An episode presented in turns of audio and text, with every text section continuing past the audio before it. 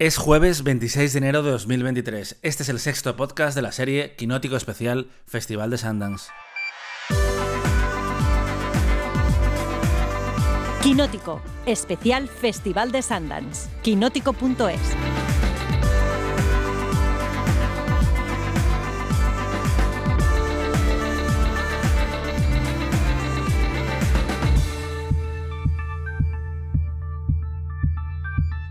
Yanina Pérez Arias, creo que yo ya estoy perdiendo un poco la cuenta de los días que llevamos viendo películas en Sundance, porque estar viendo películas en casa tiene sus ventajas, pero también como que te ubicas un poco eh, todavía más que en los festivales presenciales. ¿Cómo lo llevas tú?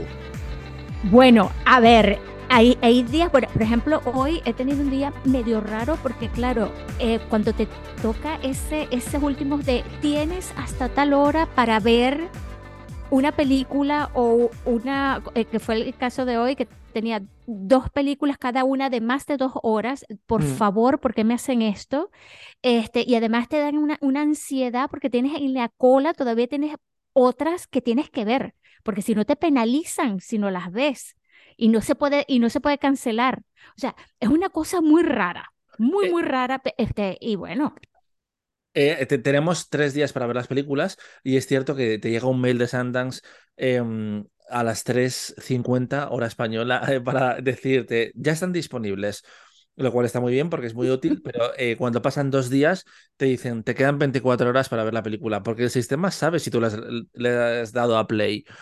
Eh, pero y bueno, ahí es donde te entra la seda. exacto, a mí me ha pasado lo mismo también con dos películas que vamos a comentar hoy, que las vi anoche porque eh, tenía hasta esta tarde para comentarlas, como son eh, Fairyland y eh, la desaparición de Sir Hyde, que si no las veía se me iban a escapar y no quiero que me penalicen porque los americanos son muy simpáticos hasta que les das motivos para no serlo. Así que, pero bueno, yo creo que Sundance tienen que estar contentos con nosotros, que estamos hablando de muchas películas, eh, lo seguimos en el día a día. Así que bueno, vamos a empezar con nuestro diario de hoy. Yo soy Dani Mantilla, nunca me presento. Eh, se me olvida de que eh, estoy aquí eh, de invitado. Estamos de invitados en el podcast que creó David Martos y que no, deja de crecer. Pero bueno, vamos a empezar a hablar de cine, de Sundance, con una película que se llama Fairyland, que está escrita y dirigida por Andrew Durham, que es un debutante, pero que en la productora sí que hay un nombre un poco más conocido como es Sofía Coppola. ¿Te sorprende, Yanni, que, esté Sofía en una película como esta? Pues no me sorprende, para nada, para nada. Eh, tomando en cuenta, porque, a ver, no solamente por el, este, de qué se trata la película, sino también porque la película se desarrolla en gran parte en San Francisco. Recuerda que, que la familia Coppola está, eh, está muy pegada de- del, del Valle de Napa y todo esto. Entonces tienen, tienen como que muchas, muchas raíces por allí, ¿no? Además que recuerde que, que, que, que Sofía hizo ya em, una película que tiene mucho que ver con la relación padre-hija, Mm. Somewhere, em, y bueno, y, y por eso a mí no me extraña nada, nada que se haya metido en este proyecto.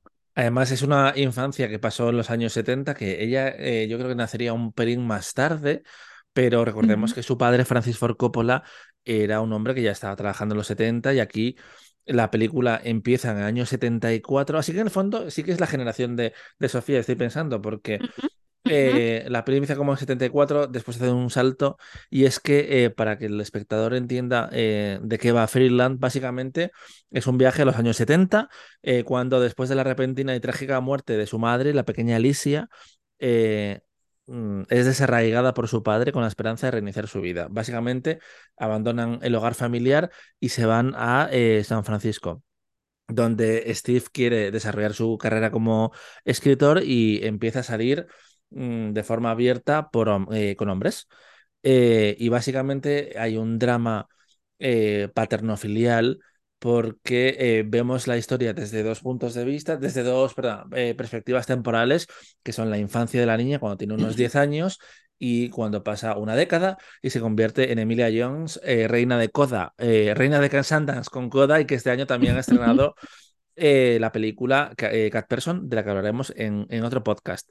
Y básicamente es una exploración de, de esta relación y un poco mm, iba a decir, del relativo abandono que ella sufrió en su infancia, cuando perdió a su madre, se alejó de su abuela y, su padre se lanzó a una vida de, también de autodescubrimiento. ¿Cómo, cómo ves tú esta historia, eh, Yanni? Mira, a mí, a mí de verdad que, mm, que me, me, me gustó mucho la historia y me, mm, me causó mucha ternura porque mm, es una, una relación en la que, en la que un padre intenta desde, desde el punto de vista de ensayo y error, de más errores que, que, que otra cosa, pero bueno, pero eso también este, depende de por dónde se vea, de, de permitir que su hija crezca en una libertad, ¿no? Y de romper con, con un esquema em, de represión, de, de, mm, eh, de esto de una educación rígida, inflexible de la que él venía. Entonces, e, e, era, e, era una cosa como que yo me estoy encontrando a mí mismo y te estoy permitiendo a ti eh, que tú crezcas libre. ¿Sí? Que esto es un, es un arma de doble filo porque, porque después entonces ves que contrasta mucho porque se dice que un niño y una niña, en este caso, necesita de una estructura, ¿no? Que, que eso era lo que le decía la, la abuela, que es Gina Davis. Em, entonces, eh, claro, em, es algo muy, muy contradictorio, pero por otro lado, tú ves que, que esta chica crece en un ambiente de la bohemia, y no solamente de la bohemia, sino en el mero centro de, lo que estaba pasando en esos años en, en San Francisco, que era toda esta revolución del, del movimiento LGTB, LGTBQI XYZ. ¿Sí? en pleno Castro, en pleno, mm. o sea, e, e, era todo esto.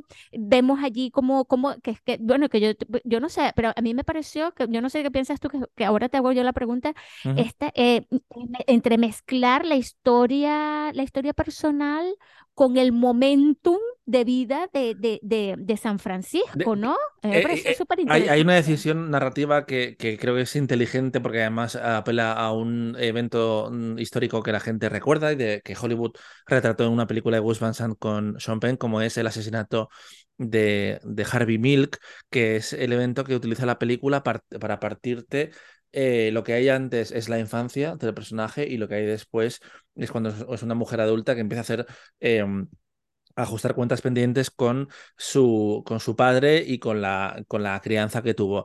Hay una dicotomía muy interesante en Fairyland porque efectivamente eh, la niña está eh, educada en, en, el amor y en la libertad y, y, en un punto de vista que él no tuvo en su infancia, y, pero al mismo tiempo resulta un poco egoísta porque él está viviendo esas experiencias que se le negaron eh, em, por culpa de una educación, represiva y que en el fondo está apelando a un tema que está muy presente en la experiencia LGTB, que es cómo él, eh, la expresión de nos robaron la infancia o nos robaron la adolescencia y de repente tienes este hombre que tiene treinta y tantos años y de repente empieza a vivir como, casi como si fuera un adolescente en el que empieza a tener eh, mm, todo tipo de, de relaciones mientras al mismo tiempo, claro, está educando a, una hija en un entorno en el que hay drogas, en el que hay alcohol. También es cierto que los 70 eran mucho más abiertos de mente que incluso que 2020, sobre todo porque era la década eh, post-Woodstock, eh, eh, cuando el cine americano, por ejemplo, se estaba revolucionando.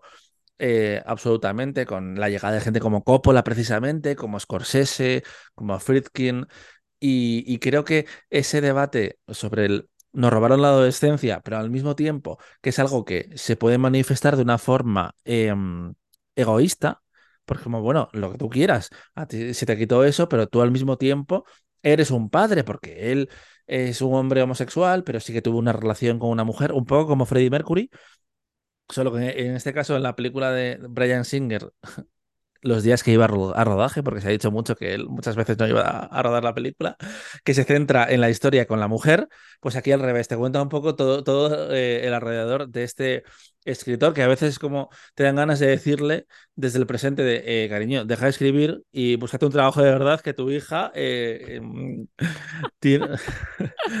Pero es una peli bonita, es una peli eh, muy bonita y el viaje que al final hacen los dos personajes, porque evidentemente llegamos a los años 80 y la película se transforma y entra la crisis de, del VIH, del SIDA en, en Estados Unidos, que fue una cosa mm, devastadora, que lo sigue siendo cada vez que aparece en una película, incluso cuando está vista desde un punto de vista casi más ligero como esta película.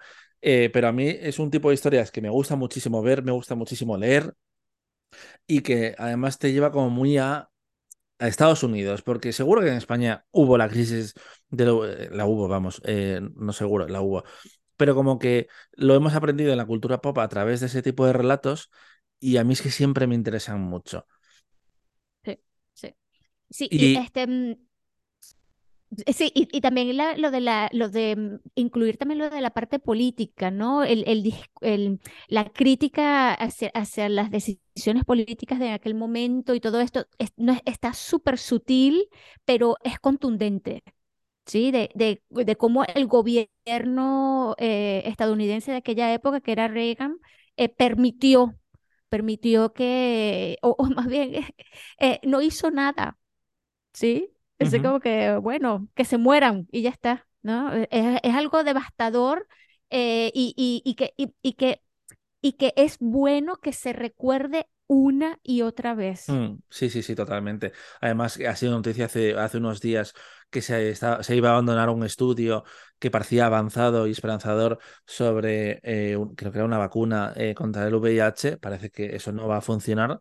Y, aunque la sociedad, eh, por suerte, ha mejorado muchísimo en ese, en ese frente, eh, han pasado 30, 35 años de cuando la gente todavía se moría eh, todos los días, mm, cientos y, cientos de, personas, que fue una crisis increíble en la que las autoridades no hicieron absolutamente nada y de hecho que contrasta muy bien y entabla una conversación con el presente a través del, del COVID, de cómo cuando ya eh, afectó a una población general y no a un gueto, eh, sí se buscó una solución y se buscó una cura y se encontró. Pero bueno, em, yo sí quería eh, que comentaras una parte que no te gustó de la película y que me lo dijiste, ya verás cómo hay algo que sobraría. Y yo la vi y estoy de acuerdo. Sí, Sí, sí, hay una parte que, que de verdad que, mm, que echa a perder toda la película, eh, este, que es una parte que se desarrolla en, en París.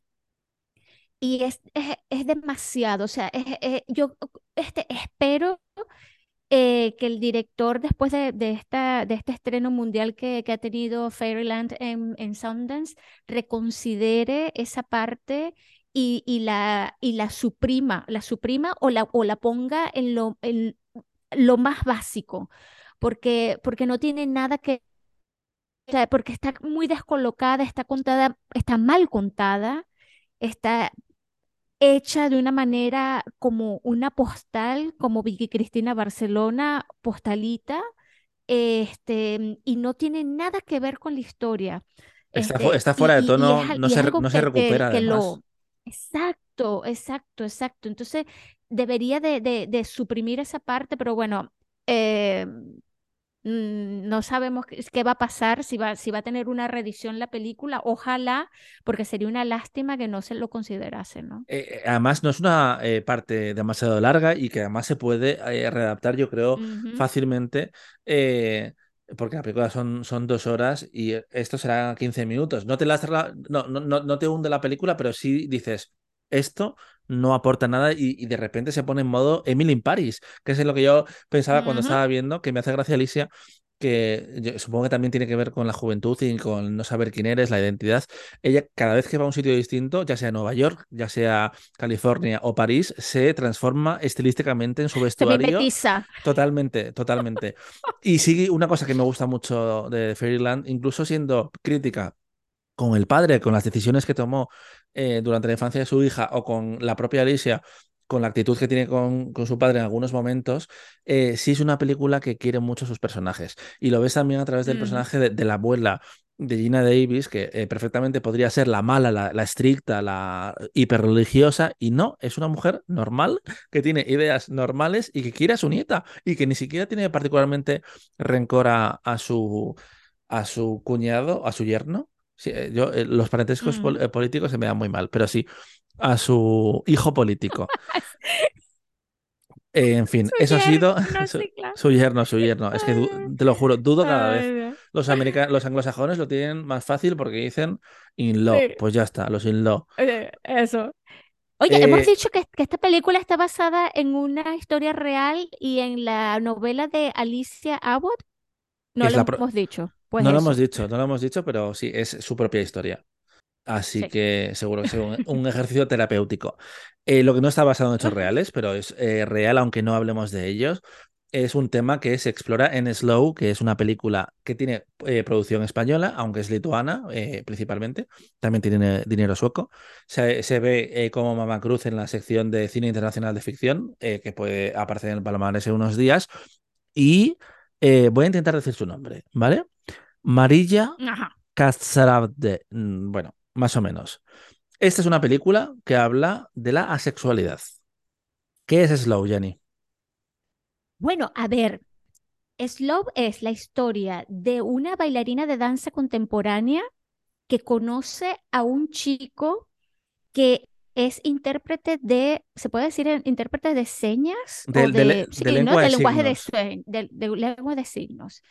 Em, y, y se caen también y eso, que, bueno, que inician una relación, pero ahí viene una cosa, que él mm, no siente ninguna atracción sexual por ningún ser viviente. O sea, es asexual. Eh, la sexualidad eh, aquí eh, es como que mm, el, uno de, los protagonistas, porque está allí, ¿no? O sea, la sexualidad y la asexualidad y la sexualidad. Este, tomando en cuenta que la, que la, mm, que la protagonista también es, es danzarina que, y sobre todo de danza contemporánea, que es, una, que es un, un tipo de danza tan tan de contacto, ¿no? Tan de que puede, mm, que, que, tú necesitas estar como que en contacto físico con la otra persona eh, y, de- y- y que tiene que ver con el cuerpo y todo esto, más el problema del cuerpo que tiene ella, pues esto lo hace aquí, mm, hace una bomba. O sea, mm, a mí me causó súper buena impresión. Eh, eh, sí, ¿Y porque es un tema que sabemos que está en la sociedad, que se ha reivindicado un poco de forma tímida en los últimos años, ahora que se habla eh, con más libertad y con, sí, con más libertad sobre la identidad, sobre la, la orientación sexual. Y claro, la sexualidad es un misterio porque mm, como tampoco hemos visto apenas representaciones en la ficción que yo estoy buscando, eh, porque realmente solo me acordaba de un personaje en, ficción que es Todd Chávez, que es el mejor amigo de Bojack Horseman, que es una serie de animación para adultos fantástica, que está eh, en, Ne- en Netflix, que es de las mejores series que tienen. Y no se me ocurrían más personajes donde se hubiera hablado de, la sexualidad y que se hubiera explicado, porque incluso el personaje de Todd en la serie eh, tenía una novia que también era asexual, eh, porque claro, está sexual, está romántico. Eh, hay como muchos términos y la propia película te, es bastante expositiva en ese sentido, pero tampoco parece que sea una lección de Wikipedia. Eh, yo entrevisté a Amarilla, que se puede leer en, en Quinótico, y me contó que no conocía ningún caso cerca, que se documentó, que, que eh, también agradeció mucho el trabajo en Internet, porque ahora, sobre todo a nivel de representación y de contar la historia y sentir que no estás solo en el mundo, Internet está haciendo fundamental. Y que ella eh, pues vio mucho- eh, muchos foros, vídeos de YouTube, eh, fue así como contactó con gente para entrevistarles. Y, y es muy interesante porque utiliza el, el- concepto de la sexualidad para hablar de la intimidad, de, de- de las relaciones, un poco también en el mundo actual, de, de cómo se crean esos lazos, qué les pedimos, la monogamia incluso, porque claro, uno de los temas que surgen en la pareja es que eh, él entiende que ella tiene ne- necesidades sexuales. Que, que él no puede y no quiere satisfacer tampoco, porque como que no siente ningún tipo de deseo, así que le da la libertad para acostarse con otra gente, pero tampoco es la solución. Y vamos descubriendo al mismo tiempo, mientras vemos la historia, eh, cómo funciona esta sexualidad, porque claro, ella se horroriza al descubrir que él se puede masturbar. Claro, y de que se masturba, porque lo hace como algo no por placer, sino eh, como el que va al gimnasio a estirar un músculo. Y Sí, ese... eso, eso de verdad, eso de verdad que, que, descoloca mucho, pero es que la exploración que hace la directora aquí de, de la asexualidad de este personaje, eh, eh, que bueno, si decimos los nombres, eh, este, nos vamos a enredar todos, pero son dos actuaciones buenísimas. eh, eh, eh, bueno, sí, vamos a decirlas. Ella se llama, se llama Greta Greenebikstluter, lo dije mal, no importa, y él se llama... Quertutis cines, cine- cinenas. Es que son maravillosos, ¿no? No sé. Bueno, total, me, me, me, me desperdigué. La cosa es que hace una exploración tan profunda de este tema y como dices tú, sin ser aleccionadora, que tú terminas por, por comprender mm, cómo es eso, cómo se vive con eso, por qué yo me masturbo este, mm, y no pienso en imágenes, ¿no? Que es lo que el- esa escena que yo te vi masturbando, te, te tienes que pensar en una imagen para masturbarte. Él, no, no. ujú, Entonces, es- son cosas súper difíciles de entender. Y, y, mm, eh, volviendo a lo que tú decías, es cierto que que la sexualidad no se ha tocado en el cine para nada. Este, em, en Cat Person hay una persona que dice que es asexual ujú. y, y, y y- y solamente dice soy asexual y bueno, y eso explica por qué nunca me sentí atraído por ti este, sexualmente. Y ya está, se acabó. Entonces se está usando, se está, se está diciendo lo que es, pero todavía sigue siendo un accesorio. Y en Slow, no, en Slow es el tema. De hecho, cuando estaba buscando sobre otros personajes, otras representaciones asexuales en la ficción, había casos en historias populares, como puede ser Ozymandias, que es el personaje que hacía mm, eh, Matthew Good en Watchmen, que después lo hacía también eh, Jeremy Irons.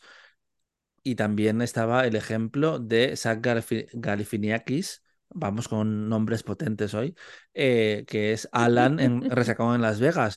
¿Qué pasa? Pues eh, los actores o los directores de estas películas han contado que los personajes eh, eran asexuales en entrevistas, pero Ah, mira. si tú no eres brujo o asexual o lo que quieras, igual viendo la, la película no encuentras esas, esos detalles. Y al final hay que hacer como eh, durante décadas y décadas con los personajes homosexuales que tenías que buscar el código, en plan, ¿cómo se representa esto?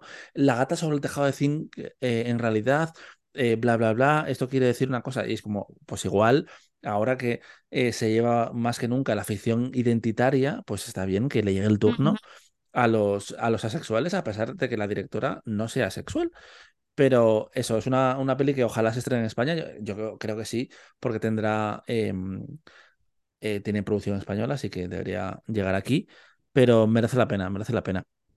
Yanni, quiero que me Tiene cuentes. súper, tiene súper, tiene súper buen ritmo, tiene, tiene Mm, una, una fotografía muy atractiva, aunque el- el- los sitios donde se desarrolla no sean, no sean así como que, ay, qué hermosura, este, pero de verdad que me parece una, una película muy bien lograda, muy bien eh, narrada desde el punto de vista eh, de la historia, pero también desde el punto de vista del lenguaje cinematográfico.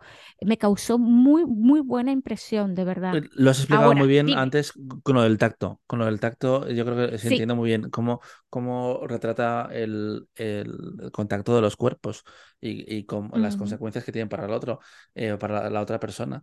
Em, que se ve afectada por la sexualidad y asexualidad de, de uno y otro. Pero sí, Slow es una película que, que yo creo que merece la pena apuntar en vuestras watchlist para recuperar eh, cuando llegue pues, en filming o en el cine o donde sea. Vamos con una película que yo no he visto, pero quiero que me la cuentes porque tengo mucha curiosidad, como es Pretty Baby, que es el documental sobre Brooke Shields. Ay, ay, ay, ay, ay, ay. A ver, mira, vamos a empezar por la di- directora. La directora es Lana Wilson. em, fue la que, la que hizo el, mm, el documental Miss Americana, que a mí me encantó, de Taylor Swift. Me encantó. Mira, a ver, cuando yo vi aquel documental, yo dije, ahora la quiero más a Taylor. Y bueno, y con y, y Lana Wilson ya este, ha hecho este documental en dos partes sobre Brooke Shields, pero no solamente sobre Brooke Shields, es sobre este gran ícono de la cinematografía de los años 80, que empezó muy, muy, muy jovencita, pero también tiene y, que me parecía súper necesario porque todo este gira en torno a la, a la sobresexualización de los niños, ¿sí? Porque ella, ha sido súper sexualizada, em, no solamente de, como niña, sino también como adolescente. Eh, recordemos que Brooke Shields es, la protagonista del Lago Azul, donde eh, eh, ella era una adolescente que estaba como con su hermano, se acostaban, era una historia de amor ahí un poquito incestuosa, un, poquito no, muy incestuosa, y, siempre ella ha dejado caer que la industria, pues como pasó con Marisol en España y como ha pasado con tantos otros casos, sexualizaba cuando todavía eran menores de edad. Sí, y fíjate, este, tú le dices el agua azul, en la laguna azul, Blue Lagoon, la laguna azul se llamaba en Latinoamérica. La cosa también que este, Pretty Baby es eh, el, el, nombre de la película de Luis Mayer, donde ella hizo por primera vez a los 11 años un papel que de verdad que hoy en día sería impensable que una niña de 11 años pudiera hacerlo. ¿Sí? Em, bueno, y ya en aquel tiempo era súper normal una cosa. Entonces, claro, em, a ver, es que es tan bestia todo lo que, lo que se cuenta en este documental, porque no solamente eh, está la historia de Brooke, sino también que hay em, un par de autoras que somos las cabezas parlantes súper sabias que, que, ha convocado Lana para, para el documental, que nos guían a través de, de qué es esto, por qué esto es así, por qué es una sobresexualización de esta figura, qué significa ser un símbolo, qué significa ser un ícono. Y esto sin ser Wikipedia. ¿Sí? Y esto es súper importante porque es muy importante eh, tener esas explicaciones, porque lo que vemos hoy, estas películas de los años 80, hoy este, la Laguna Azul o el Lago Azul, no lo podemos ver con los ojos del el siglo XXI, o sea, no lo podemos hacer. ¿sí? Tenemos que obtener el contexto de, es algo que se hizo en otra época. Sí, porque hay que entenderlo, pero a, todo lo cancelamos. Claro, no, hay que entenderlo, pero también hay que cuestionarlo, porque está mal que se sexualizara a esta mujer. Hay que hacer los dos trabajos al mismo tiempo, de no eh, pretender que no estaba mal, pero también verlo un poco desde, desde el, la prisma, el prisma de la época. Pero si, estamos contando esta historia, es por algo también, claro. Sí, sí. Bueno, la otra cosa es la aquella, lo otro que se toca que es súper eh, devastador y, y, una, una polémica que lo fue en su tiempo, fue aquella campaña publicitaria de Calvin Klein, eh, que fueron varios clips eh, de forma cinematográfica. Y lo peor del caso es que Bruce Hill cuenta que mientras ella estaba haciendo eso, que tenía en aquel entonces 16 años, ella no se daba cuenta del, de, de por dónde iba la cámara, qué, enfocaba la cámara, por qué le decían ponte así en esta, en esta pose ni nada. Ella no, no, mm, no lo, no, como que no había malicia en todo esto, ¿no? Entonces había como que una ingenuidad. Entonces te puedes decir, bueno, ¿y por qué esta ingenuidad? ¿Dónde estaba la mamá? Y ahí entra en la otra pata, que es la mamá. Entonces, es, este, es un documental que tiene muchas cosas y hay una, en la segunda parte hay una revelación devastadora y es que Bruce fue em, víctima de una violación. Ella no dice nombre, pero ella cuando cuenta de qué manera fue, te remite de inmediato a Harvey Weinstein. Que ella además no, no la había acusado previamente. Ahí no sé. Nunca. Entonces, eh, no dice nombre, no dice nombre. Claro. Quería preguntarte cuál es el formato del documental. ¿Sale ella contando su historia en primera persona? ¿Hay, otros expertos? ¿Cómo es eh, Pretty Baby? Sí, eh, hay expertos, sale ella, eh, la vemos también en su casa con su familia, em, salen también amigas de ella, salen también, sale, bueno, mm, salen, tienen, hay muchos, muchas, muchas, mm, mucho material de archivo. Em, hay un par de caras famosas que son amigas de ella, eh, que crecieron con ella. Y, y bueno, mm, quien no toma la palabra aquí por, por nada del mundo es este Andrea Gassi, que aunque fue su esposo, pues eh, quedaron mal. Este, y, está también eh, gente muy cercana, por ejemplo, está Gavin, que fue eh, una persona clave en su vida, que era como el, el, el, de seguridad, ¿no? El, el, bodyguard de ella, que no solamente era bodyguard, sino también su o confidente y su, mm, y su y la persona más directa a la que ella acudía para todo. ¿Sí? Porque la madre de, de Brooke Shield no estaba en condiciones, era una, una persona desequilibrada, alcohólica, aunque en sus en su momentos, digamos, de sobriedad, siempre estuvo allí. Hubo mucho amor entre su madre y ella, sí, pero, este, pero eh, es una relación este, que, que, tenía sus huecos, claro que sí. Claro, es que eh, generalmente las dinámicas familiares de las estrellas que empezaron como niños prodigios suelen ser delicadas porque claro, hay unos intereses unos compromisos que pueden ser delicados y sobre todo porque en el momento igual no lo ves como una experiencia traumática, pero cuando empiezas a pensar sobre lo que te pasó años atrás, eh, mm, eh, el trauma puede llegar 10 años después de eso que entonces tú hiciste porque te dijeron que era lo que tenías que hacer y tú que tenías una mente que no estaba formada tal, mm, dices, bueno, pues se me pide esto, yo hago esto que también es una conversación que a mí me ha surgido cuando he hablado con actores jóvenes, sobre todo, eh, sobre el tema de los coordinadores de intimidad, del rodaje del sexo, para ver cuáles son sus puntos de vista. Y muchos te dicen que sienten que no tienen eh, el poder o la potestad de decir no a cosas. Y que es cuando pasa el tiempo que se dan cuenta de que no estaban cómodos haciendo eso. Y estoy seguro que eso eh, apela directamente a la historia de Brooke Sears. Y me gusta que hayas mencionado lo de Andrea Gassi, porque te iba a preguntar hasta dónde llegaba la historia, que es que tuvieron un eh, matrimonio muy convulsivo y que eh, Juan, amigo común, Juan Sanquino, él siempre me ha recomendado mucho las memorias de Andrea Gassi, que se llaman Open, porque dice que es uno de los mejores libros en sentido autobiográficos que él ha leído jamás. y estoy seguro que es como una experiencia complementaria. Entonces, ¿hasta dónde llega? Porque recordemos que Brooke también tuvo polémica con, con Tom Cruise por una, una chorrada de Tom Cruise, la verdad. Sí, también, también cuentan eso, también, eh, porque claro, porque eh, a Bruce Shields se le debe em, que ella haya sido como que la primera persona desde su posición que habló abiertamente y no solamente que habló, sino que escribió un libro sobre el, el, eh, la depresión postparto es. la, la depresión postparto, exacto, eso me venía el nombre en inglés.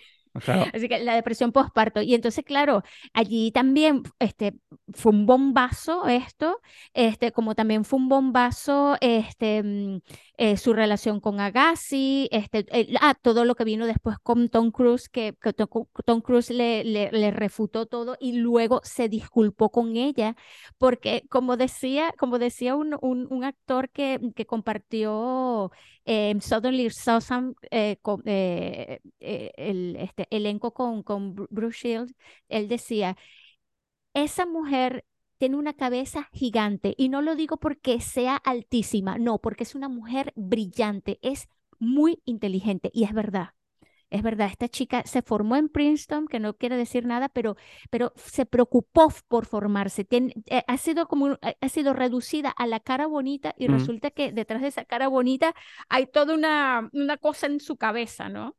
Y bueno, y lo que decías de los, de, los, de los actores jóvenes, eso fue precisamente lo que dijo Drew Barrymore en este documental, que en el momento tú no te das cuenta, pero después cuando tú lo ves o pasan, pasa tiempo, tú dices, ¿eso estuvo bien o no estuvo bien? No estuvo bien. Entonces, eh, fíjate que Drew Barrymore también estaba en la misma onda de, de, de Bruce Shield. Empezaron muy jóvenes y todo esto, y bueno, aunque lo de ella fue más bestia, pero bueno, ¿no? Yanni, para cerrar este episodio de Brooke Shields, ¿algún cotilleo más por ahí que la gente eh, tenga que conocer como para sentir más ganas todavía de ver el documental?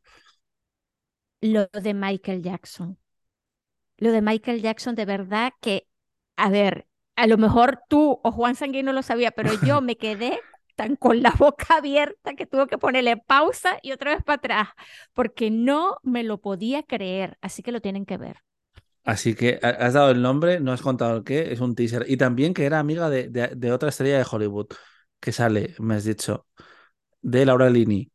Ah, sí, de Laura Linet, que ella también sale y, era, era, amiga súper cercana porque estudiaron juntas y Laura se la iba siempre a su casa y tenían mucho en común, ¿no? Las dos este, mm, este, crecieron con madres solteras, las dos eh, iban para actriz, entonces, claro, eh, iban a la misma escuela, eh, entonces este, tienen una relación, o tuvieron una relación bastante cercana. vamos... de verdad que me, me, me, alegró muchísimo ver este, este documental eh, porque te redescubre por completo a, la persona. De verdad que sí, está muy, muy bien. Sobre todo porque a veces juzgas a, los personajes como pues una celebrity más o un personaje casi de ficción, cuando en realidad es mm. una persona eh, como tú y como yo, más o menos, porque como tú y como yo no creo que sea Brooke Shields, pero sí que ha tenido sus propios eh, traumas y, y su, su historia que contar. Vamos con otra película como es eh, La desaparición de Sir Hyde, que es un documental de Nicole Newnham eh, que compite por el premio de documentales eh, norteamericanos y que yo no conocía esta figura.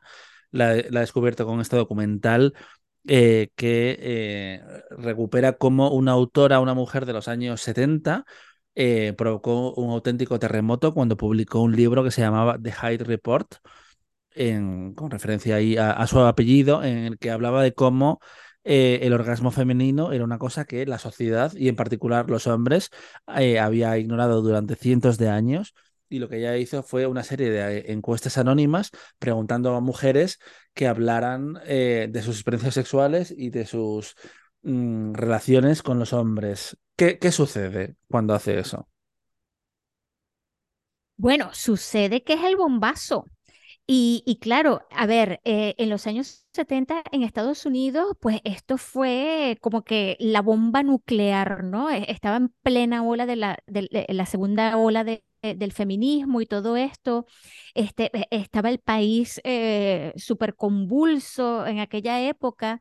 Y claro, fíjate, cuando tú dices, yo no la conocía, yo tampoco la conocía, que, es lo de, que esto es lo de menos, pero la cosa es que y lo, es lo, preocupante de, de, toda esta cosa, que tan importante es la figura de, de, esta mujer, que, se, eh, que lo que intentaron fue durante, el, todo el durante todo este tiempo, porque apenas ese fue el primer, el primer reporte que ella hizo, el primer libro, después vinieron 40 más, bueno, no 40 más, después vinieron como tres más, después ella estudió la sexualidad de los hombres, después estudió lo que significa el amor este, y todo esto, ¿no? Entonces, claro, fue, fue una cosa tan bestia lo que mm. hicieron en Estados Unidos con ella, porque trataron no solamente de silenciarla, que lo lograron, sino también de borrarla de borrar el legado que había dejado, de borrar esta cosa tan importante eh, que, hizo esta mujer, con, eh, lo hizo con un equipo, pero claro, ella fue la que comandó todo esto eh, y, y, y, si tú te pones a ver, a dar, si te, das cuenta, que es una de, de las conclusiones a las que llega este documental que está muy, pero muy bien, es que las, eh, las mujeres jóvenes feministas que estudian el feminismo, es preocupante cuando tú le preguntas si conocen a, a Sharon eh, este, dicen que no lo conocen, que no la conocen, que quién es. Entonces, fíjate que entonces se logró, se, se logró el, el, la meta en Estados Unidos que fue de borrarla. este, Además, eh, por eh, completo, ¿no? Del mapa. El contexto de la época lo explica muy bien la miniserie de HBO FX en su producción original, Miss América, con Kate Blanchett, donde te explicaba el auge de esa ola del feminismo y, la decadencia que, que, llevó a que esa ley que ellas perseguían y que gente como Gloria Steinem trabajó durante años para intentar sacar adelante, una ley de igualdad, básicamente. Eh, se quedó en nada y eh, hubo un momento que parecía que la situación de la mujer iba a quedar, eh, iba a mejorar radicalmente y fue un efecto pasajero y es algo que también se entiende con, con Sir Hyde, con su historia y que te puede traer un poco también al presente con, con una figura como puede ser Irene Montero, que yo estoy seguro eh, que dentro de años va a haber documentales sobre el tratamiento mediático que se hizo con Irene Montero, independientemente de la, conexión que tengas tú con su política o no. Eh, lo que se ha hecho... el eh, tratamiento mediático e, es, excelente que lo digas porque... Mm es la misma cosa, es lo mismo, lo mismo, o sea, es como calcado. Son roles distintos, una es una política y otra es otra, eh, una sexóloga. Creo que la película se pierde un poco en la primera parte porque te, intenta crear una mística alrededor de quién es Sir Hyde, eh, que por un lado era como, ¿esta película de qué va? ¿De qué va? Porque la estaba viendo de noche, eh, con el paso de los días, y es como, a mí, atrápame, que, me estás dando ganas de casi de quitarla. Y de repente empieza la película que yo quería ver y, donde entra un poco más en, meollo, porque eh, eso que estaba contando apela un poco al título de la película, la desaparición de, de Sir Hyde, porque es cierto que ella llega un momento que el bullying de la sociedad, el mediático, es tan bestia que ella decide eh, desaparecer, hacer una bomba de humo y intentar que la dejen en paz, básicamente. Y creo que es una película que merece la pena eh, conocer. Y quiero, sí, a modo de teaser, compartir uno de los episodios que cuenta este documental, eh, que es la visita de Sir Hyde al programa de Oprah, que es una cosa absolutamente increíble porque eh, la, mete en un plató en el que solo hay hombres en el público que básicamente la vociferan en la cara lo equivocada que, que fue está. Propósito de, que fue el propósito del segundo libro que publicó. Mm, Ojo, eh, sí, pero que, primero. Eh, sí, porque primero hizo uno sobre las mujeres y otro sobre los hombres. Y gente absolutamente normal, como si tú y yo de repente empezamos a gritar a un experto o un campo que no tiene ni idea de lo que habla, porque no sé qué, no sé cuánto. Eh, no sale en el documental, pero es que les falta decir, a ti lo que te pasa es que estás mal follada. Es decir, em, eso es lo que, lo, que falta en ese, en ese programa. Que Oprah, por un lado, claramente está del lado de ella o no está del lado de la audiencia, pero al mismo tiempo ha creado un programa en el que es casi una caza de brujas de la autora, que eh, sin quererlo eh, la ha metido en una situación muy incómoda. Y también el documental te retrata pues, otras situaciones eh, mediáticas donde la sociedad como si fuera una masa enfurecida y los propios medios les incomoda tanto el personaje de Sir Hyde que deciden destrozarlo mientras lo explotan por el camino, porque claro, el morbo es muy rentable y es muy interesante. Y creo que, esos estudios, por lo que decía antes de, Irene Montero o de otros personajes políticos y sociales de Venga eh, en su momento, que hemos visto un documental hace un par de años o hace un año en Netflix, que fue una mujer que denunció a su jefe por acoso y básicamente la tachaban mm, de, ventajista y de aprovechada y tú lo que quieres es sacar dinero y al final el tiempo es el que te pone en su sitio. Curiosamente, estas historias siempre pasan con mujeres, por lo que sea, o con minorías de todo tipo.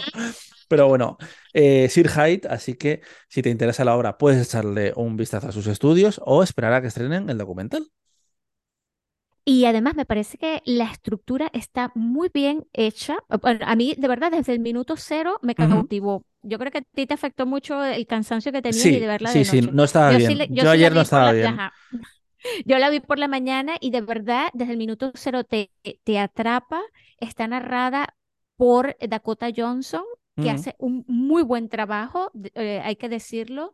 Y la estructura que ha elegido la directora es muy, muy atractiva muy atractiva y ha convocado a gente que de verdad que aporta mucho a la historia y, y como la, la, comienza y como la termina, de verdad que está muy acertado, todas las decisiones acertadas. Mira, yo debo decir que me dormí en un pasaje de la peli y lo bueno de estar en un festival de cine en tu casa es que puedes dar para atrás. Y eso es lo que hice. Sí. Eh, eh, en plan, ¿qué me he perdido? Y, me quedé viéndolo. De hecho, me había perdido la parte de Oprah. Y es como, no, no, no, no. Y me lo puse y, recuperé todo lo que me había perdido, que no era tanto, pero era significante en este documental.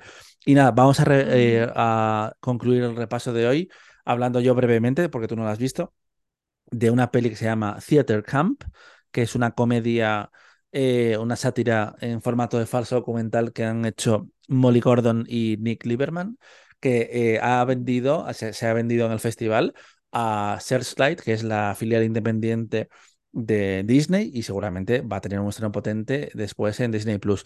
Es una comedia. Eh, he dicho lo de falso documental, pero la verdad es que la película se olvida bastante pronto de ese formato. Es un poco como te introduce al espectador en, en, esa historia y en ese contexto, pero yo echo de menos un poco que aproveche las técnicas de, de, ese, de ese lenguaje. Y es un poco una historia en la que todos los personajes son un poco una variante de eh, Rachel Berry, es decir, Lea Michelle en Glee. Eh, está ambientada en un eh, campamento del norte de Nueva York al que van frikis de los musicales son unos muertos de hambre y los protagonistas son dos, dos mejores amigos que ellos se pasaron 10 años yendo como alumnos y ahora son los profesores, pero que están atrapados un poco en la mediocridad en su vida y se aferran a este campamento como su, su razón de ser durante esas semanas. Y me parece que es una comedia tierna, y, me encanta todas las referencias que hay al mundo del, musical, desde Suddenly Seymour a Fosse a, bueno, todo tipo de detalles. Yo estoy seguro que a mí se me han escapado muchas referencias, aunque me gusta mucho el género musical, tanto en el cine como en el teatro. Y creo que al final un poco como que no trasciende ese chiste inicial y no va más allá. A mí me, la vendió muy bien Javier Zurro y dijo, a mí me está gustando mucho, a ti seguro que te va a encantar y me, me, quedé un poco frío. Pero, pero la ah, pena es, es, que mm, yo voy leyendo a la gente ahí en Twitter. Estos días no, no he tuiteado nada, la verdad. Ya haré algún hilo así cuando se termine Sundance, pero con este repaso que estamos haciendo aquí en Quinótico, tú y yo, me parece que ya estamos contando bastante en el día a día. Pero de esto cuando dices, jo, es que me he quedado fuera del chiste. Y creo que es un poco lo que me pasó oh. con Theater Camp, a pesar de ser totalmente eh, su público. Y... ¿En qué sección está? Está en US Dramatic, que es ah, eh, una de las 12 películas que compiten eh, por mm. el premio que se llevó el año pasado Nani en el jurado y eh, Chacha Real Smooth, que me encantó, en el premio del, del, público. Y aquí me llama la atención también la presencia de Ben Platt, que es un actor que mm, tocó la gloria, lo ganó todo haciendo de, de Ivan Hansen en el musical querido Ivan Hansen, hasta que tuvo la mala idea de hacer la película, a pesar de que él ya tenía 10 años más que el personaje. No salió bien. Se rieron mucho de él, porque es cierto que parecía, un, eh, parecía un señor en un instituto. Cuando él es un cantante increíble, yo invito a escuchar sus discos, por cierto. Eh, es un performer fantástico. Eh, y aquí se ríe. Pero ya lo, que, ya, lo, ya lo que hicieron en Gris no se puede hacer hoy en día. Eh, ¿ah? exactamente. Newton-John de 30 haciendo de 18 no se puede. Y Stoker, y Channing también tenía casi 30 años. Ahora te chirría mm. mucho y lo que funciona en un teatro no tiene por qué funcionar en una sala, en una sala de cine donde hay una cosa llamada primeros planos que te arruina. Pero bueno, aquí eh, lo bueno es que Ben Platt se ríe de sí mismo y lo hace con su eh, futuro marido, que es Noah Galvin, que también hace ahí un personaje divertido en, en esta comedia musical que no se, no se canta mucho, pero eh, es eh, más que nada un contexto ahí por la película. Theater Camp a la gente le ha gustado mucho, se ha reído. Yo me he quedado un poco atrás, pero si te gustan los musicales, creo que sí merece la pena verla y yo me alegro de, mm. haberla visto. Bueno, Yanni. Qué bueno. ¿Otra jornada más? Ay, ay, ay, ay, ay. ¿Y Otra jornada más. Y todavía nos queda, todavía nos queda. Y este fin de semana tenemos los feroz y bueno, todo va a ser muy intenso. Pero bueno, ha sido un placer seguir hablando contigo y nos escuchamos en otro especial Quinótico Festival de Sundance mañana mismo. Vamos pues.